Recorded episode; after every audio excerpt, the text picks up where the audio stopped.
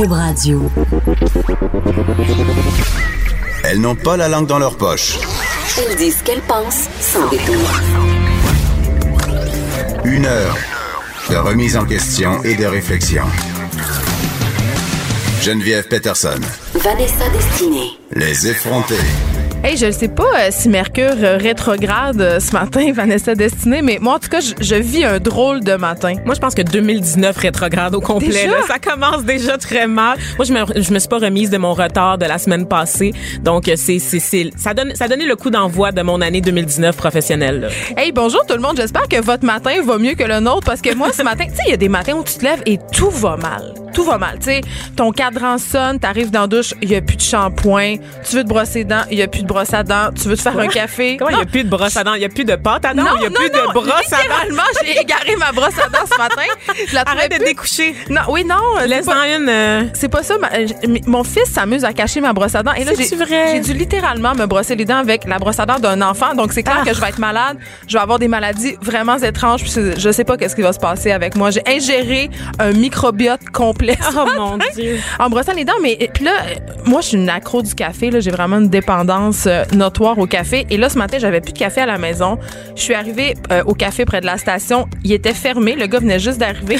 Il est Après- arrivé en retard lui aussi. Oui. Son réveil n'a pas sonné. Exact. J'étais allée dans une grande chaîne, j'ai dit ben je vais me rabattre sur cette éponyme grande chaîne et là J'attends 10 minutes et on me dit la machine à café est brisée.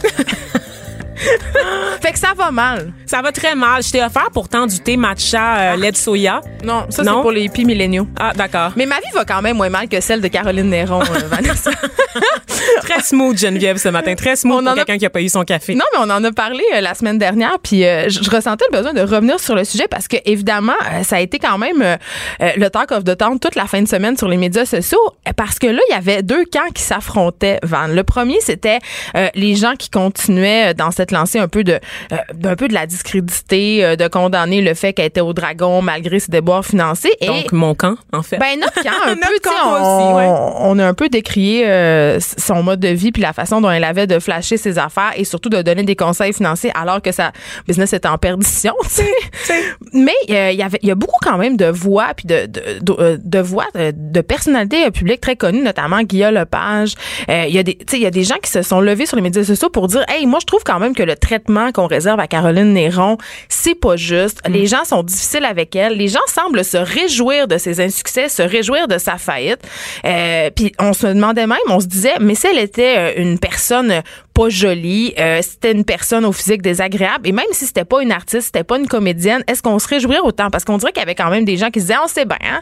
c'est une vedette, c'est une artiste, fait qu'elle une pas- pitoune peut- aussi à l'époque, n'est-ce pas? Et les gens, je pense qu'on a toujours un peu ri de Caroline Néron parce qu'on trouvait qu'elle était un peu cheap. Tu sais, c'est un peu la- le cliché de la, de De la, la blondasse, de la bimbo, effectivement, là, qui cumulait les projets un peu ratés puis qui continuait d'avoir une présence médiatique parce qu'elle était cute tout simplement. Donc, cette fille-là a toujours été un peu dénigrée. Ouais. Je pense qu'il y a beaucoup de gens aujourd'hui qui disent, ben là, elle est sortie de ce cycle-là puis on recommence encore à la dénigrer parce qu'on, ça nous renvoie encore à cette image de blondasse un peu niaiseuse qu'elle avait il y a quelques années. Mais en même temps, on- il y a- je pense qu'il y a des gens quand même qui s'en réjouissaient là, parce qu'il y a de la petite jalousie féminine Ah, à peine larvée. Puis il y a des, absolument. puis il y a aussi des, des hommes fâchés qui sont fâchés de pas pouvoir se taper des filles comme Caroline Néron, fait qu'à la première occasion qu'ils ont les décrier, ils le font allègrement. Ouais, ils vont la- les traîner, ces filles-là. Mais quand même, quand même, quand même, je, je veux juste rappeler, euh, il y a Sophie Durocher puis Alexandre Champagne qui ont fait des sorties euh, avec lesquelles je suis assez d'accord. Tu sais, Il faut se rappeler. euh, Là, d'emblée, là, on va le dire, moi, je me réjouis pas de la faillite de Caroline Ben, Néron. C'est jamais une bonne nouvelle quand quelqu'un connaît un échec euh, financier. Puis c'est pas une bonne nouvelle non plus pour l'entrepreneuriat au Québec euh, quand une telle chose euh, se produit. Puis d'ailleurs, François Lambert le dit euh, dans un statut Facebook, puis je suis assez d'accord avec lui. Il disait, crime, si vous êtes tant que ça touché par sa situation, arrêtez de l'ire puis allez acheter des bijoux. c'est encore, c'est encore la meilleure façon de l'aider. Mais euh, tu sais, n'empêche que si ça pogne pas ses affaires, c'est parce qu'il y a un problème. C'est parce que les gens adhèrent pas à son produit, elle fait pas assez de volume, puis aussi elle a trop des coûts élevés pour ce qu'elle génère. Tu sais, mais je veux juste rappeler là, parce Elle a que eu des idées de grandeur quand même. Ben, c'est parce qu'on parle galeries quand même- Lafayette, là, never Ben, forget. c'est parce qu'on parle quand même d'une fille qui doit 1,5 million de dollars en TPS puis en TVQ. T'as pas le droit légalement de prendre cet argent-là, euh, c'est-à-dire de prendre l'argent que tu dois au gouvernement en tant qu'entreprise puis t'en servir comme fonds de roulement. C'est illégal, Vanessa. Tu ne peux pas faire ça. Et elle doit aussi 360 000 dollars en salaire impayé à ses employés. Je veux dire, moi, c'est là où je débarque. Puis c'est là aussi où, quand on, je la vois euh, l'année passée dans le journal de Montréal, dans sa grosse Spider, quand je la vois avec une montre qui vaut plus que le salaire annuel des- du moyen, du Québécois moyen, quand je la vois faire l'étalage de sa richesse, prodiguer des conseils. se promener dans toutes les chambres de commerce, un peu partout, être invité en France euh, sous initiative du gouvernement pour donner des conférences, pour donner des trucs. Ben, c'est, très problématique. Fait que je suis très empathique face aux déboires financiers des gens, puis je suis consciente que l'entrepreneuriat, c'est risky business. C'est, très, très risqué. Tu as des chances de te casser la gueule, puis je me réjouis pas pantoute des insuccès des gens. Sauf que quand ça t'arrive, quand tu es dans une situation financière très précaire, puis que tu besoin de ton mari pour te fonder 5 millions, tais-toi. Juste tais-toi, tu sais, puis arrête de faire comme si tout allait bien, puis te présenter comme un modèle de réussite. Voilà, c'était la fin euh, de Caroline Néron. On s'acharne pas, là. On dit juste les vraies choses. Ben, on s'acharne pas, c'est juste de dire, tu sais, euh, le fait de critiquer, c'est pas de l'acharnement. Le fait de dire, hey, elle aurait pas dû faire ça, ce n'est pas de l'acharnement. Ben- le, le mot intimidation facile est très galvanisé, là, en ce moment. Galvaudé, plutôt. Mais, Galvanisé, mais galvaudé, moi-même, je me suis posé la question euh, sur ma propre attitude en voyant circuler sur les médias sociaux justement des remises en question. Je me suis demandé est-ce que c'est parce que justement je trouve que c'est un peu une bimbo que je pense comme ça, mais la réponse c'est non parce Non, que je suis moi-même un une peu femme. une bimbo. C'est pas parce que c'est une femme qu'on est, qu'on est trop dur avec elle. Pas dans ce cas-ci. Hey Vanessa, je te parle d'un truc qui fait la une du journal de Montréal ce matin puis qui m'a vraiment vraiment rempli de joie. OK, on sait que dans le sport professionnel toutes les questions euh, liées euh, au LGBT+, euh, tu sais à, à la transsexualité, euh, c'est pas très très bien accepté, c'est même un peu tabou. Et là, il y a un joueur de baseball, OK, qui s'appelle Danick Lachance Plante qui a entamé une démarche de, san- de changement de sexe, pardon. Donc il est âgé de 18 ans et c'est un aréco et il joue à un très très haut niveau. Là. Il joue midget 3A et là je connais rien au baseball. Moi non donc plus. ne m'écrivez pas pour me dire que je connais non, rien. Je pensais que t'allais m'aider à, travers ça. Là. Il Non, ben- beaucoup de lettres, dont LGBTQ+, puis là, tu te rajoutes des A, puis je comprends plus rien. Je le sais, mais mais ce qui est important de se dire, c'est qu'il joue à un très haut niveau de baseball. C'est le meilleur de sa ligue. Tu sais, c'est un c'est un gars, puis là on va l'appeler un gars pour pour l'instant, qui est euh, vraiment sa coche, comme on va dire. tu sais. Et euh, là, il a entamé sa transition. Il va désormais s'appeler euh, Victoria. Et l'an prochain, il va évoluer au sein de, de son équipe euh, en fille. Et les gens le prennent bien. Son C'est équipe- vrai? Oui, son équipe le prend bien, ses entraîneurs. euh, puis il disait, euh, Danick, dans l'entrevue qu'il a accordé, que au début, parce qu'il évoluait justement dans un milieu sportif, dans le milieu du baseball, mais il était un peu inquiet, puis que ça l'avait un peu freiné dans ses, dans ses aspirations à devenir une femme, parce que lui, il disait que ça faisait depuis son, le début de son adolescence qu'il y pensait, puis qu'il avait vraiment envie de faire sa transition, mais il a attendu quand même euh, jusqu'à l'âge de 18 ans pour entamer ses démarches, justement par peur, parce que c'est clair que le milieu sportif, c'est pas nécessairement en tout cas, c'est pas l'endroit où on voit. Mais on en voit de plus en plus, mais, mais c'est pas non plus. On euh, a déjà de la misère à accepter les orientations sexuelles différentes. Donc, l'homosexualité en général, c'est encore très tabou. Donc, le changement de- d'identité sexuelle, Hey, c'est un, au-dessus, là. c'est un autre niveau, là, tu sais. C'est ça. Puis euh, je me disais c'est quand même une bonne nouvelle, mais j'avais une question, puis je me posais cette question-là, je me disais là c'est OK, là il va prendre euh, il va prendre des hormones. Euh, donc il va avoir une modification un peu de sa masse musculaire, ses muscles inévitablement vont un peu s'atrophier. Là, je me dis jusqu'à quel point euh, tu peux demeurer dans la ligue masculine si tu es génétiquement, en tout cas du moins hormonalement, une fille? Est-ce qu'il y a des gens qui vont chialer? Est-ce qu'il va perdre la force? Est-ce qu'il va être moins bon? Tu sais, c'est poche, mais c'est toutes des questions Ben que je oui. me posais en lisant l'article. Je me disais, euh, tu sais, est-ce qu'il va être capable de garder son niveau? Là? Ben, Et ben, que, dire, là. et que dire des réactions du public? Parce que, OK, il est accepté par ses pairs, il est accepté par les entraîneurs, sa famille Qui également. disent publiquement. Oui, c'est ça, c'est ça qu'ils disent, effectivement. Derrière, euh, dans les les conversations de couloir, on n'est pas de, là. de vestiaire, là? vérifier. ouais, c'est Ouais. ça. Euh, donc, que dire du public? Est-ce que le public est prêt pour ça? Parce qu'on a vu, euh, il y a plusieurs cas aux États-Unis, notamment, qui ont défrayé la manchette au cours des dernières années, euh, de jeunes qui participent à des compétitions et, dépendamment s'ils arrivent à se placer, euh, obtenir un bon résultat, qu'ils se rendent au podium ou non, ça fait l'objet de beaucoup de contestations par la suite. Il y a Oui, des parents, il y a des pétitions qui circulent après dans les écoles ou au sein des ligues pour demander demander le retrait de ces joueurs-là. Mais aussi, Il y a la- beaucoup d'hostilité. Il y a la question aussi euh, au niveau des Olympiens du taux d'hormones. Parce que là, on se posait la question cette année, euh, c'est quoi le taux d'hormones euh, toléré? C'est quand que t'es une femme, c'est quand que t'es un homme? Parce qu'il y avait, je me rappelle plus c'était dans quel sport, mais il y avait une fille qui est une fille, une vraie fille. Là, Tu je, là, je dis pas que Danick c'est une fausse fille, là, Non, mais non. une fille à la base, OK? Hormonalement fille depuis le début, qui avait un taux de testostérone très, très, très élevé. Donc, euh, bon, elle performait incroyablement et tout ça, et ses résultats sont contestés. Oui. Parce qu'on dit que le taux d'hormones est tellement élevé que c'est pas juste, c'est comme ça trichait, c'est comme ça se dopait. Est-ce que ça va être la même chose euh, dans le cas de Victoria? Il y a beaucoup de cas comme ça, justement, d'athlètes intersexués. Donc, ça, c'est les hermaphrodites. C'est ce qu'on appelait les hermaphrodites. Donc, qui ont euh, des, des parties génitales. Qui ont les deux sexes en même temps. Qui ont les deux sexes en même temps ou encore des éléments, par exemple, une femme qui va avoir des testicules qui sont jamais sortis à l'intérieur de, de, de Ça, son ça donne un abdomen. mix d'hormones très foqué. très funky, très funky aussi. Donc effectivement, ça donne veut veut pas certains avantages. Donc par exemple pour la masse musculaire, pour certaines femmes, ça va augmenter la pilosité aussi, mais des éléments qui vont aider dans la performance sportive, notamment pour les coureurs par exemple. Et à Rio, euh, dans, lors des, des Jeux olympiques d'été, il y avait eu euh, en fait euh, un règlement qu'on avait mis en place où est-ce qu'on évaluait le taux de testostérone. Donc, c'est de cette façon-là qu'on déterminait qui était une vraie femme et qui était un vrai homme en fonction des taux de testostérone dans le. Mais euh, évidemment, la science, c'est beaucoup plus Ça prend une que mesure. ça. Ben, ça prend une mesure, mais on sait que c'est pas juste la science dans la vie. En tout cas, moi, je souhaite euh, très bonne chance à Victoria. Oui. Ça va me donner une raison de m'intéresser davantage au baseball, Vanessa. oui. OK. Ça, en, puis les hot dogs. en parlant de choses qui nous intéressent moins, en tout cas, qui t'intéressent moins, Vanessa, Oui. mais là, t'auras pas le choix de t'intéresser aux gilets jaunes parce que ça gagne le Québec. Bon, bon, bon, bon, bon. Il y a quelques semaines, je disais à ce micro qu'il y avait, parmi les choses qui m'avaient le moins intéressé, probablement dans les 20 dernières années, il y avait le mouvement du- des Gilets jaunes. on avait en beaucoup France. ri de toi parce qu'on disait crime, tout le monde en parle, puis c'est la nouvelle du jour, mais toi, ça t'intéresse pas. Moi, ça m'intéressait Quel pas. Millénial. Et là, le karma a décidé de se venger, de me punir pour mon arrogance, Oui. Geneviève, parce que ça débarque ici, chez nous. Mais là, ça débarque. Ça, ben, OK, on va pas, j'ai pas dit que ça débarquait en trombe. J'ai juste dit que ça débarquait. OK? Alors, il y a eu une- un gros mouvement, là. En fait, il y a une page qui s'est créée récemment au Québec qui s'appelle Gilets jaunes Québec, hein, donc euh, très, très original, très simple. Euh, il y a environ 2000 membres sur cette page Facebook-là de gens euh, qui, qui mènent chacun leur propre combat. OK, mais c'est quoi leur revendication? Elles sont très, très variées, Geneviève. C'est ça la beauté du mouvement des Gilets jaunes. Et c'est pour ça que j'ai de la misère à m'y intéresser, c'est que c'est un mouvement qui est apolitique. Donc, évidemment, en France, c'est nourri là, par euh, la taxation excessive là, sur le carbone et tout ça. On dénonce aussi les, euh, les euh, mesures du gouvernement Macron qui font rien, en fait, pour aider le pouvoir d'achat de la classe moyenne en France, qui fait rien non plus pour euh, descendre les taux de chômage, notamment chez les jeunes. OK, mais ils ont fait une manifestation, là. Ici au Québec, on a fait une manifestation, une manifestation courue par 15 personnes Wouh! venues d'aussi loin de Drummondville, de Repentigny, voire de Québec. C'était à Victoriaville cette manifestation-là, et les gens sur place manifestaient sur tout plein de choses. Par exemple, le fait que le gouvernement Trudeau laisse rentrer Daesh au pays, donc des choses Ah. comme ça. Le fait que les biscuits pour chiens sont trop Bon, écoute. Euh, écoute, c'est très très varié. Chaque C'est un peu n'importe quoi. J'ai- Moi, j'ai envie de, de mettre non, mon je gilet jaune. Moi, je dis plus rien. Moi, je critique plus ce mouvement-là parce que ça me revient d'en face. là. La Pour prochaine vrai? fois, ils vont vraiment, être- ils vont être vraiment 2000. Je sais pas. Moi, je vais mettre mon gilet jaune puis je vais militer pour que la machine à café du bureau fonctionne. Geneviève Peterson. Vanessa Destinée.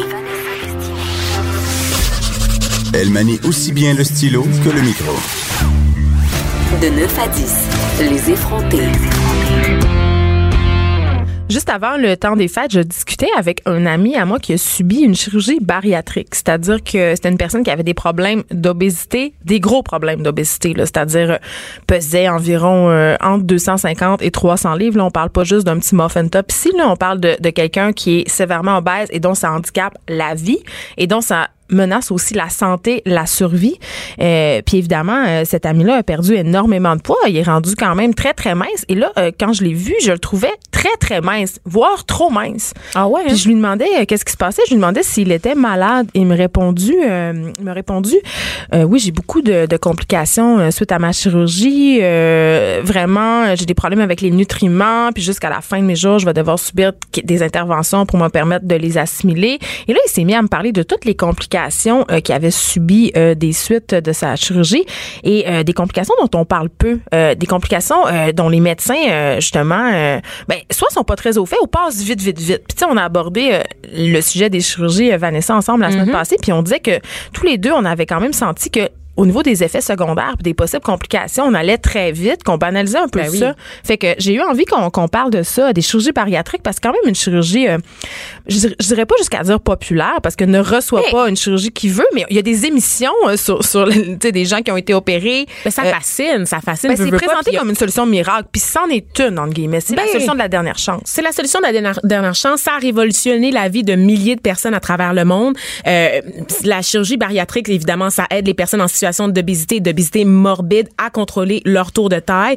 L'objectif en général de la chirurgie bariatrique, c'est de remplacer les effets secondaires intolérables et traitables de l'obésité. Donc, sont euh, l'hypertension, le les maladies cardiovasculaires, des problèmes liés au foie, des problèmes liés au système reproducteur aussi pour les femmes. Donc, ça peut euh, nuire à la, à la fertilité, euh, des problèmes liés au pancréas. Donc, vraiment. Les articulations. Les articulations, puis les douleurs chroniques. Donc, tout ce poids-là sur les genoux, à un moment donné, ben, ça nous suit toute la vie. Et donc, euh, c'est fait pour Mais c'est que c'est fait, en fait, pour donner d'autres effets secondaires mieux tolérés. Donc c'est pas une panacée contrairement à l'idée reçue. OK, euh, la chirurgie bariatrique en général, on peut pas la considérer dans autre chose que dans les cas d'obésité sévère, ce qui correspond à un indice de masse de masse corporelle supérieure à 40. Ouf, ça c'est c'est Ouais, c'est très contesté comme euh, unité de mesure mais attends, ils, disent que, ils disent que rendu à 30, il y a un sérieux problème mais mais l'IMC oui effectivement, c'est contesté parce que ça tient pas en compte euh, la génétique ni non plus de la masse musculaire. Exactement. Donc un IMC euh, pour vous donner une idée là, si vous connaissez pas le vôtre, un IMC de moins de, de 18.5 indique une insuffisance pondérale. Donc ça c'est associé bon à quelqu'un qui est trop maigre. Si vous êtes entre 25 et 30, vous faites un peu dans bon point. Donc, c'est mon cas avec ma silhouette back un petit muffin top. Et si vous avez un IMC de plus de 30, tu le disais, Geneviève, ça correspond à l'obésité. À 40, on est dans l'obésité morbide et c'est là que toutes les maladies que je vous décrivais tout à l'heure euh, prennent tout leur sens. Euh, c'est environ un excès de poids là, de 100 livres là, pour vous donner une idée. Là. C'est, c'est quand même euh, pas, pas négligeable. Ouais, c'est ça. Donc, au Canada, en général, la plupart des gens qui ont recours à la chirurgie bariatrique sont âgés de 45 ans et plus, et à 70 78% même, ce sont des femmes. Donc, évidemment, ça, m'étonne plus. Ça t'étonne pas? Non, non, non, non. Mais ça m'étonne l'âge, par contre. J'aurais pensé que euh, ce sont des femmes plus jeunes, mais en même temps, je pense que quand on est rendu là, c'est parce que les problèmes de santé liés à l'obésité sont un peu devenus envahissants, fait que les médecins le prescrivent. Mais moi, je suis mêlée parce qu'il y a plusieurs techniques. Oui, c'est ça. Donc, il y a trois grandes sortes de chirurgie bariatrique qui sont répandues au Canada, qui sont couvertes par les assurances. Donc, juste rappeler que une chirurgie euh, bariatrique, ça peut coûter entre 10 000 et 20 000 dollars. C'est couvert ici au Québec par la Régie de l'assurance maladie. Évidemment, il faut avoir une référence médicale et prouver que toutes les autres solutions euh, n'ont pas marché. Donc, le fait de euh, faire du sport, les régimes. Comment tu prouves ça? c'est t'en parles avec ton médecin Geneviève. Okay. Ouais, t'en parles avec ton médecin. Euh, et donc euh, pour ce qui est des, des euh, chirurgies, ben il y a celle la plus populaire d'il y a quelques années, c'était l'anneau, le fameux anneau qu'on passait dans l'estomac. La sleeve. Non, ça c'est pas la sleeve. Pas la ça c'est une autre affaire. Ça c'est celle qu'on utilise C'est très mêlant. Puis c'est pas évident pour ceux qui qui, qui n'en font pas, qui en font pas la demande. c'est une espèce d'anneau qu'on place autour de l'estomac qui l'enserre comme un bracelet dans le fond. Donc on va le serrer, puis ça crée une petite poche dans le fond qui va contenir les aliments. Puis évidemment, la, c'est comme si tu l'estomac. Ouais, c'est ça, mais sans enlever de morceaux. C'est ça la différence. C'est qu'on va juste moins violent toutes les chirurgies, les trois qui sont les plus populaires au Canada, sont toutes invasives. Okay. Veux, pas, c'est un anneau quand C'est une grosse, grosse chirurgie. C'est une chirurgie, on te place un anneau dans l'estomac, tu sais, on, t'ouvre là, puis on va le placer. Euh, ça permet, bon, c'est ça, de réduire la quantité d'aliments qui peut être mangé, mais elle a un faible taux de réussite à long terme. C'était une chirurgie qui était très populaire, c'était la première, donc c'était très en vogue, mais aujourd'hui, la plupart des médecins retirent l'anneau plus qu'ils en installent. Donc, c'est une chirurgie Parce que les gens ont trop de complications? Ils ont trop de complications, donc euh, ça, il y a des effets secondaires qu'on n'avait pas évolué à l'époque parce qu'on n'avait pas la recherche assez poussée pour évaluer l'étendue euh, des conséquences sur la santé. Euh, la chirurgie qui est la plus populaire en ce moment, c'est la fameuse sleeve. Ah, Donc, en français, ça s'appelle gastrectomie pariétale. Et même oh. moi, là, il faut, faut prendre plusieurs respirations pour le dire parce que sinon on n'y arrive pas. Euh, c'est dans la chop des bouts, chop des bouts littéralement. Il te chop. Ça serait le fun qu'il te chope des bouts de slab aussi de cette expression là. Donc, il s'enlève environ deux tiers de l'estomac, carrément. Donc, je parlais de, de procédure invasive. Je pense qu'on a un bon exemple. Ça laisse juste une petite manche qui ressemble à une banane, dans le fond. Donc, la forme de l'estomac, c'est comme un, sac de coussins péteurs, dans le fond. Hein? Mmh. Fait que là, à la fin, après cette intervention-là, ça a juste l'air d'une banane. Et en fait, ben, c'est ça. C'est que les gens mangent moins, tout simplement. Alors, la perte de poids est assez rapide. Euh, dans les cas comme ça, les gens vont perdre là jusqu'à 20 à 30% de leur poids ah très rapidement. Au début, là. on le voit, les gens qui ont c'est la lune de miel. Oui, ils perdent 60, 80 livres en faisant entre guillemets rien, juste parce qu'ils mangent plus, tu sais. Exactement. Et en plus, ça a un impact évidemment parce qu'on perd le poids très rapidement. Ça a un impact sur les maladies que je décrivais tout à l'heure. Donc, on va réduire les risques de mortalité de 40 à 89 ce qui n'est pas rien, ce qui est assez impressionnant. Et évidemment, ça va améliorer la qualité de vie, la qualité de la santé mentale. Faut savoir qu'au Québec, euh, les obèses sévères ou morbides, c'est environ 3 de la population. Hein. C'est le grand mal du 21e siècle. L'obésité, c'est partout. On en Oui, mais parle attends, l'obésité morbide puis l'obésité, on l'a dit tantôt, c'est deux affaires. là. C'est deux Il n'y a affaires. pas tant d'obèses morbides que ça. 3 c'est pas beaucoup. C'est pas beaucoup, mais ce qui inquiète la communauté médicale en ce moment, c'est le fait que de plus en plus d'enfants sont obèses. Donc, mais avant, c'était à l'âge adulte que les gens C'est-à-dire qu'ils ont un indice d'obésité élevé. Oui, c'est ça. L'indice de masse corporelle est très, très élevé et ça fait en sorte qu'ils rentrent beaucoup plus jeunes qu'avant Hmm. dans les, la catégorie d'obèse et d'obèse morbide. Donc, euh, c'est pas beaucoup, mais c'est quand même 200 000 personnes à peu près au Québec, là, tu sais. Moi, ça m'étonne pas. Je veux dire, ça m'étonne pas du tout quand on sait euh, ce qu'on se met dans le corps comme aliment, tu sais, ce que les gens mangent la plupart du temps, puis aussi le degré d'inactivité physique. Je veux dire, les enfants, ils sont rivés à leur tablette puis à, leur, à la télé, puis Les parents aussi. Donc, on n'a pas le temps de préparer des plats à la maison. On achète de plus en plus d'aliments suremballés, surtransformés, qui amènent pas vraiment l'apport énergétique qui nécessaire. Ça bourre le temps que ça bourre, mais après, ça, ça permet pas de, de rester là-dessus sur un bon temps, là, tu sais, pour combien il y a de jeunes qui mangent devant la télévision? Puis on sait que quand on mange devant la télévision, on ne ressent pas le sentiment de satiété, donc on mange plus, on mange plus longtemps. Donc euh, ça m'étonne pas, mais On va les prendre, hein, ces changements-là, au guide alimentaire canadien. On euh, va vraiment- disent certaines personnes. On va vraiment les prendre, puis on va arrêter de manger du pain, du ballonné, du barbe et du pain. Ça va nous aider.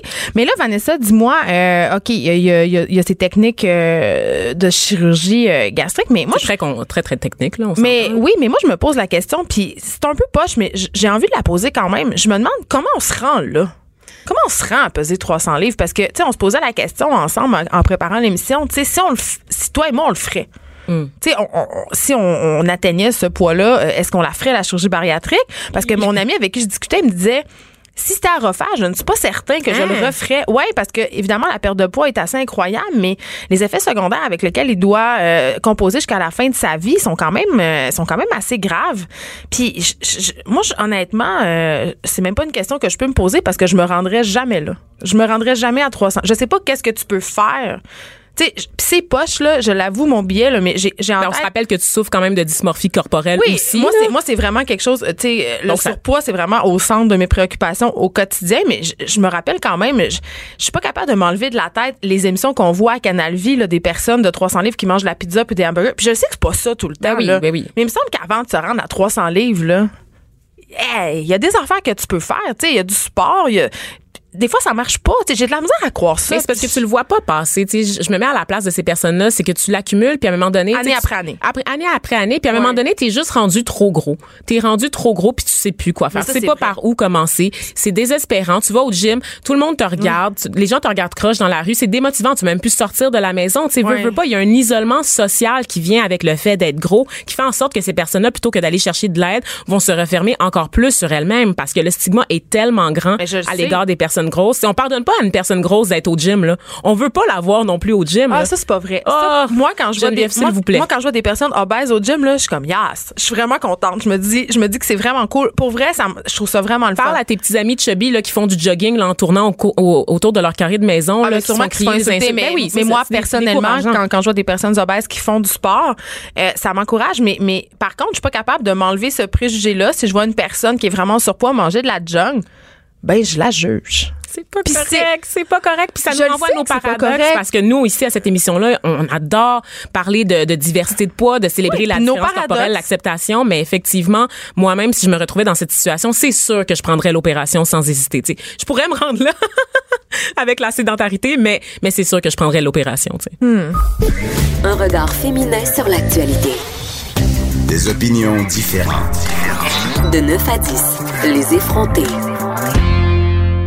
On poursuit euh, notre discussion sur euh, les chirurgies bariatriques. Puis évidemment, tout ça est très technique. Puis on avait envie de parler avec quelqu'un à qui c'était vraiment euh, arrivé, euh, quelqu'un qui s'est tourné euh, vers cette intervention-là. Vous la connaissez sans doute. Elle a fait plusieurs interventions euh, dans les médias euh, sur euh, sur son expérience sous le Ben oui. bistouri. Elle parlait de grossophobie avant que ce soit à la mode de parler de grossophobie. Ça, c'est vrai. Elle- Elle est au bout du fil. Maude Chartier-Paul. Allô, Maude? Allô? Euh, qui travaille en communication, puis qui est aussi, euh, puis ça, je tiens à le souligner, euh, qui est l'ancienne propriétaire de la boutique Toutoun Atomique dans le temps, qui était sur la rue Saint-Hubert en 2012 et 2013. Puis avant qu'on parle, Maude, de chirurgie bariatrique, je sais pas si tu as écouté le début de l'émission, mais on parlait justement de la déconfiture de Caroline Néron, des femmes en entrepreneuriat. Toi, tu as été une femme, tu as été une femme entrepreneur. Qu'est-ce que tu penses de tout ça, cette histoire-là de Caroline Néron? Ben en fait, euh, je me suis beaucoup reconnue dans, dans son histoire. Euh, c'est sûr qu'on s'entend que c'est euh, à plus petite échelle que son entreprise, là, ce qui m'est arrivé à moi. Puis des, moi aussi, je me suis vue beaucoup comme une leader de projet, mais faut pas oublier aussi la différence. J'avais 21 ans quand j'ai ouvert mon entreprise, là, fait que c'est sûr que je manquais d'expérience et tout ça. Mais moi, les chiffres, la paperasse, tout ça, là, ben c'est pas mon truc. Puis je la comprends que ça peut-être euh, ça a peut-être été euh, plus difficile pour elle à ce niveau-là. Mais bon, chaque euh, chaque chose, chaque situation est différente. Mais moi, j'encourage beaucoup les femmes entrepreneurs parce que je trouve ça tellement inspirant. Là. Oui, puis en même temps, est-ce que tu as l'impression que les femmes entrepreneurs ont un traitement différent? Est-ce que tu as l'impression, par exemple, qu'elles ont moins accès au financement ou à la sollicitude des investisseurs? je te dirais oui et non. Euh, le financement traditionnel, oui, parce que je crois encore aujourd'hui que les femmes entrepreneurs euh, sont vues comme étant moins crédibles euh, aux yeux des banques et tout ça.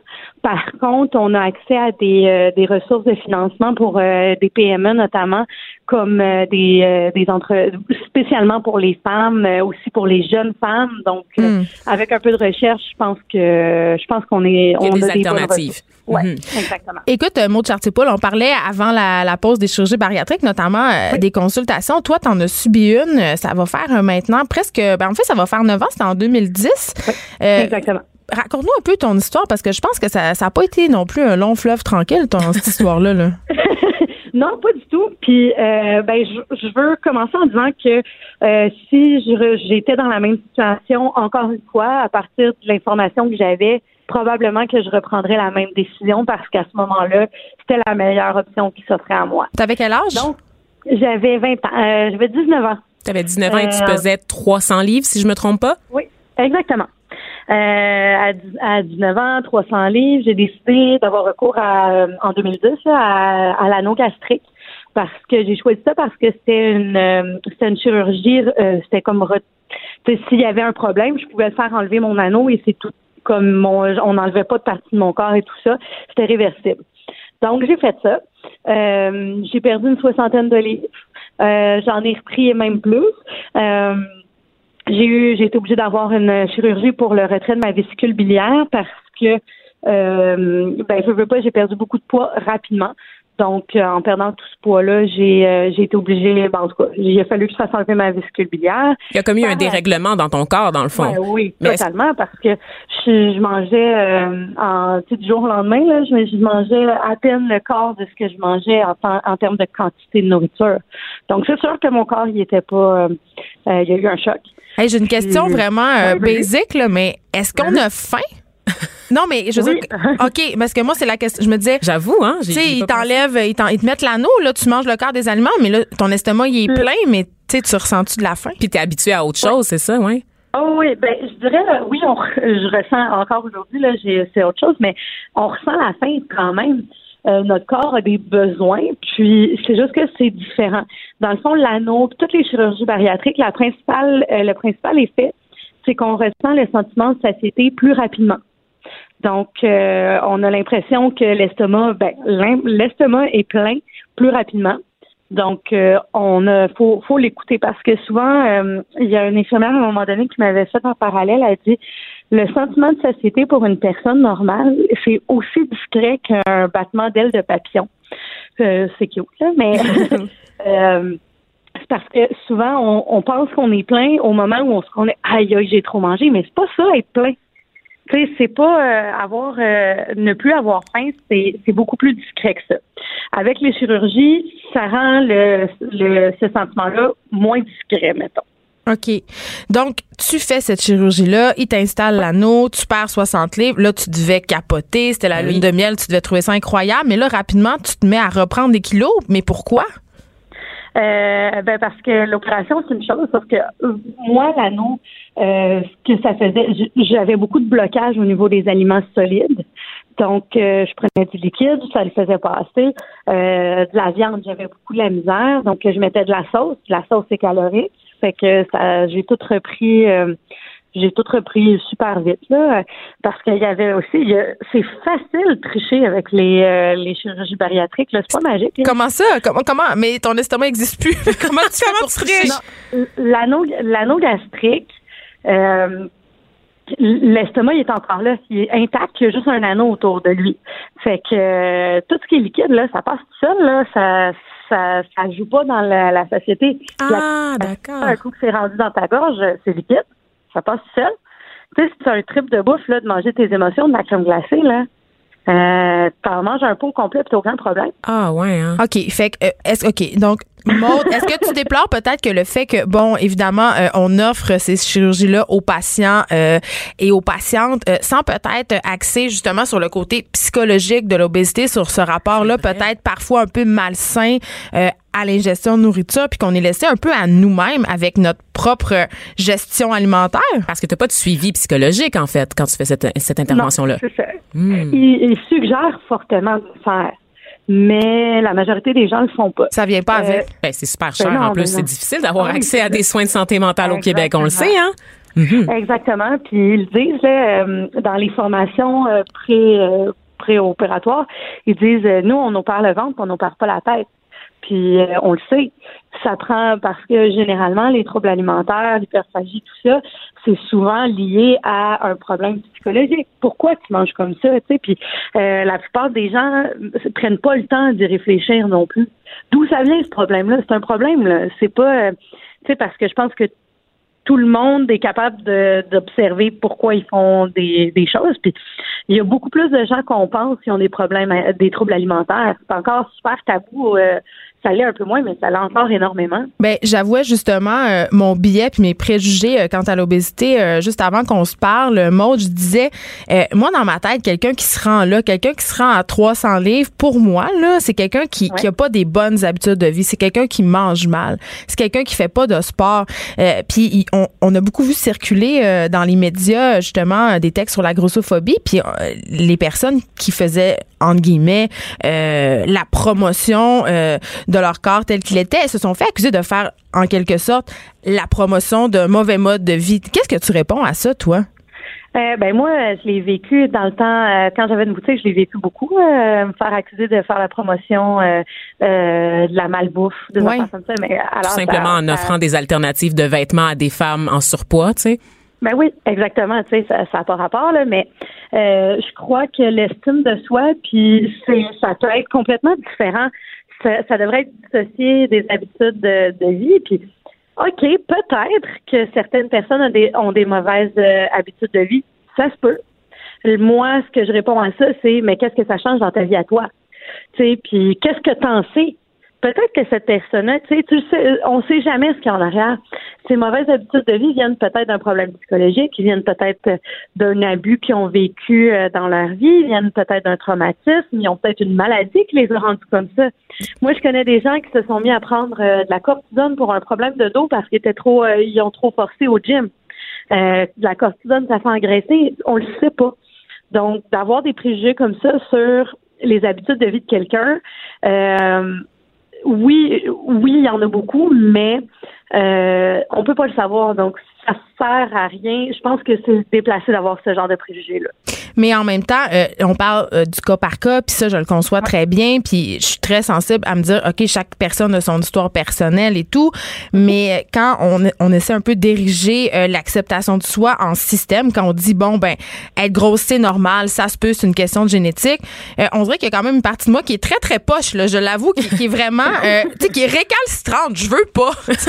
je veux pas que ça soit ça, puis j'ai envie de dire, allons tous au gym et mangeons de la salade, alors que je sais très bien, j'ai des amis qui ont des problèmes de poids puis qui mangent presque mieux que moi, tu sais. Mm-hmm. Mais toi, c'est quoi? Tu t'alimentes comment? Est-ce que tu, fais du sport? Tu sais? Comment tu gères ça? Ben honnêtement, euh, je me considère pas plus euh, plus simple que qui que ce soit. Euh, moi, j'ai j'ai fait le choix Euh, Ouh, on t'entend un peu moins bien, Maude, en ce moment. Là. Ça, Est-ce ça a que- viré cacane. Est-ce est-ce que tu m'entends? Que Oui, ça va. Ça va. Oui, OK. Moi, j'ai fait le choix euh, de ne pas obséder sur mes habitudes de vie. Parce que souvent, euh, moi, ça, j'en ai vu là énormément euh, à plusieurs reprises ça, chez des chez, chez certaines personnes. Qui ont eu la chirurgie de devenir un Ouais, petit peu. qui ont eu euh, la ouais. devenir obsédé ou n'importe quelle personne qui a un problème d'hyperphagie ou tu sais qui mange trop, qui mange leur émotion, euh, qui deviennent dans une dépendance. Ben là, quand ils découvrent que en faisant de l'exercice, en contrôlant leur nourriture, en prenant des produits euh, miracles, ils deviennent obsédés par ça. Ils voient qu'en perdant du poids, euh, ils se sentent mieux dans leur peau, tout ça. Fait que là, ils deviennent obsédés sur contrôler tout ce qu'ils mangent, tout ça. Moi, j'ai fait le choix de pas obséder avec ça Euh, parce que ma vie est déjà assez stressante comme ça puis j'ai pas besoin de m'ajouter ce stress là j'ai réglé mes bobos dans ma tête c'est euh, non mais C'est important. Ben oui, la- ben oui, oui, c'est ça, c'est le ça nœud. la première étape. Donc j'ai trouvé où était mon bobo, puis maintenant euh, je suis capable d'avoir la réflexion comme est-ce que je vais manger parce que j'ai faim ou est-ce que je vais manger parce que je m'ennuie, parce que euh, j'ai des est-ce que je suis en train de vivre une émotion? C'est pourquoi j'ai le goût de manger en ce moment? Est-ce que je mange pour ben, fuir? oui, c'est ça, exactement. Donc Puis- maintenant, je suis capable d'avoir cette réflexion-là. Puis là, tu te prépares à subir une nouvelle intervention. Pourquoi? Ouais. Parce que tu en as eu Ben, comme ensuite- cinq, dans le fond. Tu en attente de la cinquième depuis. cinq. OK. C'est ça. Euh, suite à mon anneau, j'ai eu mon retrait de la vésicule biliaire. Ensuite de ça, j'ai été hospitalisée pendant euh, un an à peu près.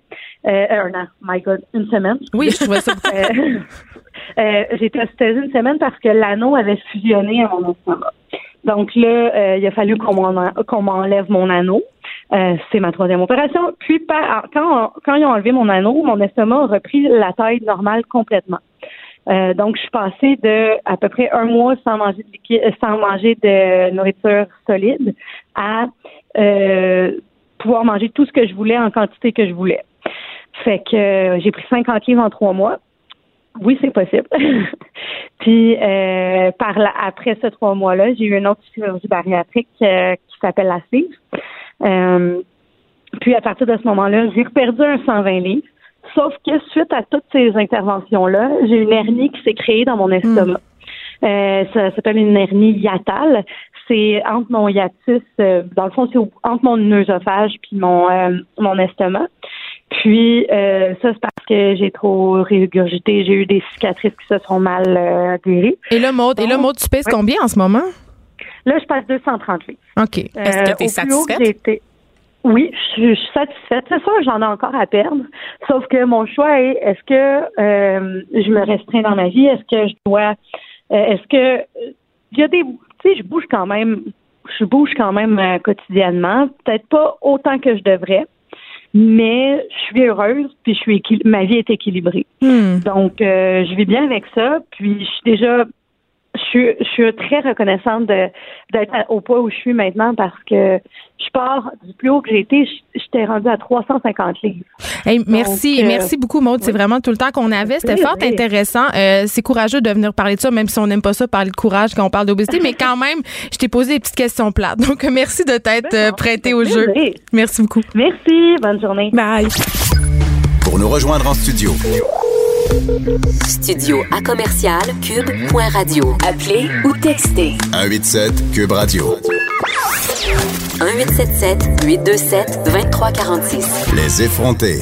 Je sais pas si vous vous rappelez, euh, l'an dernier, il y avait eu un scandale euh, par rapport à des fabricants de chaussures qui jetaient euh, leurs modèles invendus, mais qui faisaient plus que les jeter, là, qui, qui brisaient pour pas que personne puisse aller les rechercher dans les containers. Puis on pense aussi aux épiceries qui jettent les fruits et les légumes qui sont un peu passés date, à la viande qui passe date. Et là, il y a un reportage français qui accuse Amazon de s'adonner à ces mêmes pratiques douteuses en jetant carrément euh, des produits euh, invendus. Puis on a eu envie d'éviter euh, Julie Bouchinger, qui est rédactrice en chef du L Québec et du Clin d'œil, euh, pour venir nous en parler parce que euh, le gaspillage, euh, puis cette espèce de sabotage-là, euh, ça a l'air d'être une habitude dans le milieu de la mode, Oui. ma belle Julie. Oui, bonjour. Oui, c'est une c'est une pratique qui est quand même malheureusement assez courante dans le milieu de la mode. Euh, je pense que c'est important de mettre ça en perspective. Tu l'as dit au début de l'émission, c'est quand même courant dans plein de domaines. Oui. La nourriture, on en parle souvent, euh, des invendus vendus, que les épiceries euh, vont mettre vont mettre aux poubelles. en littérature, on va pilonner plein de livres qui sont Ah ouais, hein? qui sont pas qui sont pas vendus. Puis ouais, ben l'auteur peut les racheter ou ben l'éditeur va va s'en débarrasser. À un moment donné, c'est la même question pour Amazon. C'est une question de stockage, d'eff- d'efficacité. euh, Dans les espaces. On produit beaucoup trop aussi, là. Je veux dire, à un moment donné, il y a cette question-là. Et C'est pas pourquoi on de- produit beaucoup trop, Vanessa? Parce que ça coûte moins cher de produire en plus grande quantité. Donc, ça Ah. coûte moins cher de jeter les choses que de produire moins. Effectivement, ça coûte moins cher. Et bon, après ça, je pense que c'est une question aussi qui est, qui est, qui est sous-jacente, euh, puis sur laquelle on peut réfléchir aujourd'hui. Mais on, on produit plus, ou enfin, on est encouragé à, à c'est-à-dire les enseignes, les bannières, les marques sont Oui, avec la encouragées à produire plus.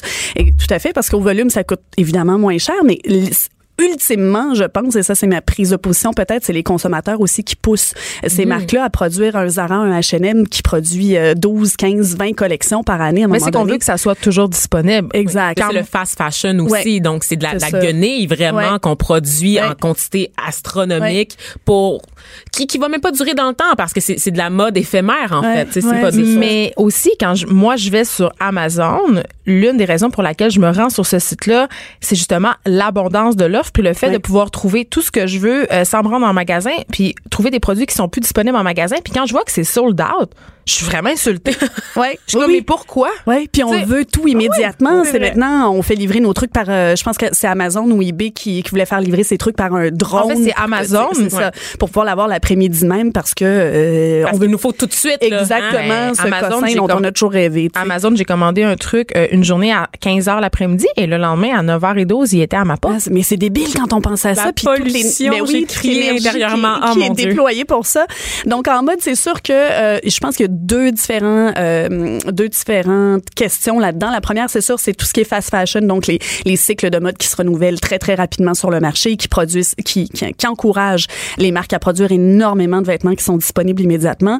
On a parlé de Zara, d'H&M, Nike le fait ici, Dynamite, Garage, Raitman, c'est des, des pratiques euh, qui ont été. euh, Ils jettent des containers entiers de linge. Ouais, ils les jettent et non seulement avant On de les les jeter, ils vont les, c'est ça, ils vont les détruire, ils vont les détruire pour s'assurer qu'ils refont pas surface, qu'ils se retrouvent pas en- entre les, les, les mains de, de gens qui voudraient pas les avoir.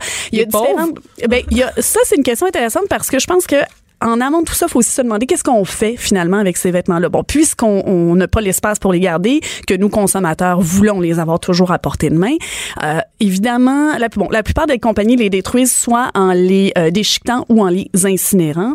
Euh, La vont- pollution encore. c'est ça. Ben, en fait, les compagnies qui vont incinérer leurs vêtements vont le faire en disant euh, l'énergie dégagée par l'incinération de machin peut être ré- peut être récupérée. Et là, là. Oui, c'est un peu alambiqué dans la mesure où l'énergie que ça prend pour euh, pour créer le vêtement est beaucoup plus grande que l'énergie. Mais H&M, euh, euh, H&M a lancé une initiative environnementale, c'est-à-dire Ouais. qu'ils récupèrent, en guillemets, leurs vêtements pour en produire d'autres. Ouais, il y a- oui, y a- oui. Ils ont toutes sortes Hashtag d'initiatives. décroissance.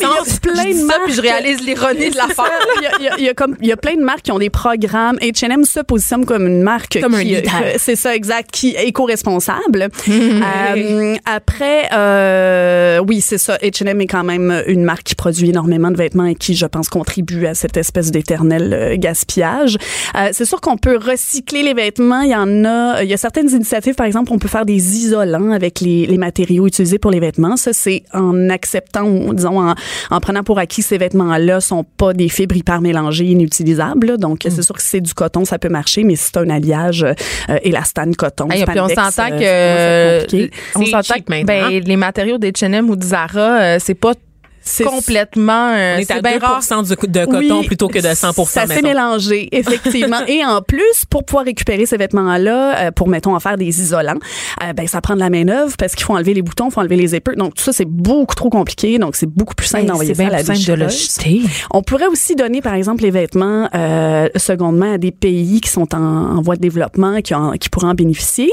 Euh, et nous, évidemment, comme comme bons princes occidentaux, on se dit ah voilà, on va on tout Après chipper vous avoir exploité, ouais, on vous les redonne. Et puis, mais ce qui est très drôle, c'est qu'il y a plusieurs pays qui sont qui ont des lois euh, ou qui sont en, en train de de, de, de, de de penser à des lois qui vont restreindre ce type de dons là parce que euh, ça nuit à l'industrie à l'industrie locale. Donc, euh, ils peuvent pas compétitionner avec Ça le affaiblit leur volume. éf- économie, en Euh, fait. ben, tout à fait. Donc, si Mm. eux veulent développer leur industrie, par exemple, du textile ou du vêtement, euh, ils peuvent pas compétitionner avec un H&M ou un Zara. Ben là, je nomme toujours ces deux-là, mais il y en a plein. Là, Oui, mais c'est parce que c'est ceux qui ont lancé la mode du fast fashion. En fait. C'est la révolution Ouais. H&M sous plusieurs bannières Ouais. qui a décidé d'offrir de la haute couture ou des vêtements dernier cri à des portefeuilles plus budgétés. Puis ça fait Ouais. un effet d'entraînement qui est mesurable partout dans le monde. Ben, là, en fait, n'ayons pas peur des mots. Zara, H&M, les, les Joe Fresh de ce monde, ce sont des bannières qui copient, Oui. en fait, euh, les vêtements euh, des designers pour les offrir euh, à nous, simples mortels. Oui, c'est ben, c'est très drôle parce qu'il existe le, le pendant de ça dans la dans la mode de luxe. Le plus récent scandale, c'était cet été avec la marque anglaise Burberry, Ah oui, qu'est-ce qui produit les fameux trench coats. On les a, en fait, c'est écrit dans leur rapport. Ça, sont fait pogner. euh, oui, ça s'en fait pogner, mais il s'est écrit dans leur rapport annuel parce qu'il faut chiffrer ce que ça coûte de détruire, euh, de détruire euh, Des une stocks. partie des stocks. Et il y a certains, certaines personnes sur le conseil euh, d'administration qui ont fait ah ouais, attendez, c'est quoi ce chiffre-là Donc en juillet, on apprenait que la marque anglaise Burberry avait détruit pour 38 millions de, de, de produits neufs. Et puis, Seigneur. ouais, ouais, mais leur chiffre d'affaires c'est 3,6 milliards, fait que c'est comme 1 moins de 1 de, de tu sais, euh, du point de vue strictement monétaire là, c'est pourquoi ils détruisent? super Mais je pleure pas pour eux. Je, je suis choquée de la valeur. Je sais, c'est. Ils détruisent, sais-tu pourquoi? Pour Pour, proté- protéger leur marque. pour protéger Ah, leur propriété intellectuelle, pour C'est s'assurer que leurs vêtements se ramassent pas entre les mains de gens, de, de vendeurs non autorisés. Et sur le dos de personnes qui, euh, pourraient ne pas sont pas ça. représentatives de la marque. Exact. Oh mon Dieu, comme Lacoste, il y avait eu un scandale. Là, je vais, je vais ailleurs, mais Lacoste, à un moment donné, il y avait un scandale parce qu'il refusait d'ouvrir des boutiques dans les banlieues Ben, françaises parce que ça fitait pas, avec l'image, effectivement, fait. de marque, Ouais, ouais, tout à fait. Et puis ils, ils font une grande partie de leur euh, de leur profit sur le fait qu'il y a une rareté autour de leurs vêtements qui sont Hmm. difficiles à trouver. C'est pas une question strictement d'argent. En jetant une robe sur laquelle c'est écrit euh, c'est écrit sur l'étiquette que cette robe coûte 5000 dollars, la, la robe a pas coûté 5000 pièces à, à faire. Donc La vérité, c'est qu'elle a coûté 125 pièces à produire, Exact. probablement. Donc ça, c'est vraiment ce qu'ils vont ce qu'ils vont perdre en l'achetant. Et de toute façon, euh, la- une, une grande partie de ces profits-là sont sont utilisés pour payer des campagnes de publicité faramineuses, euh, sont payés pour c'est ça pour euh, pour pour tout le reste.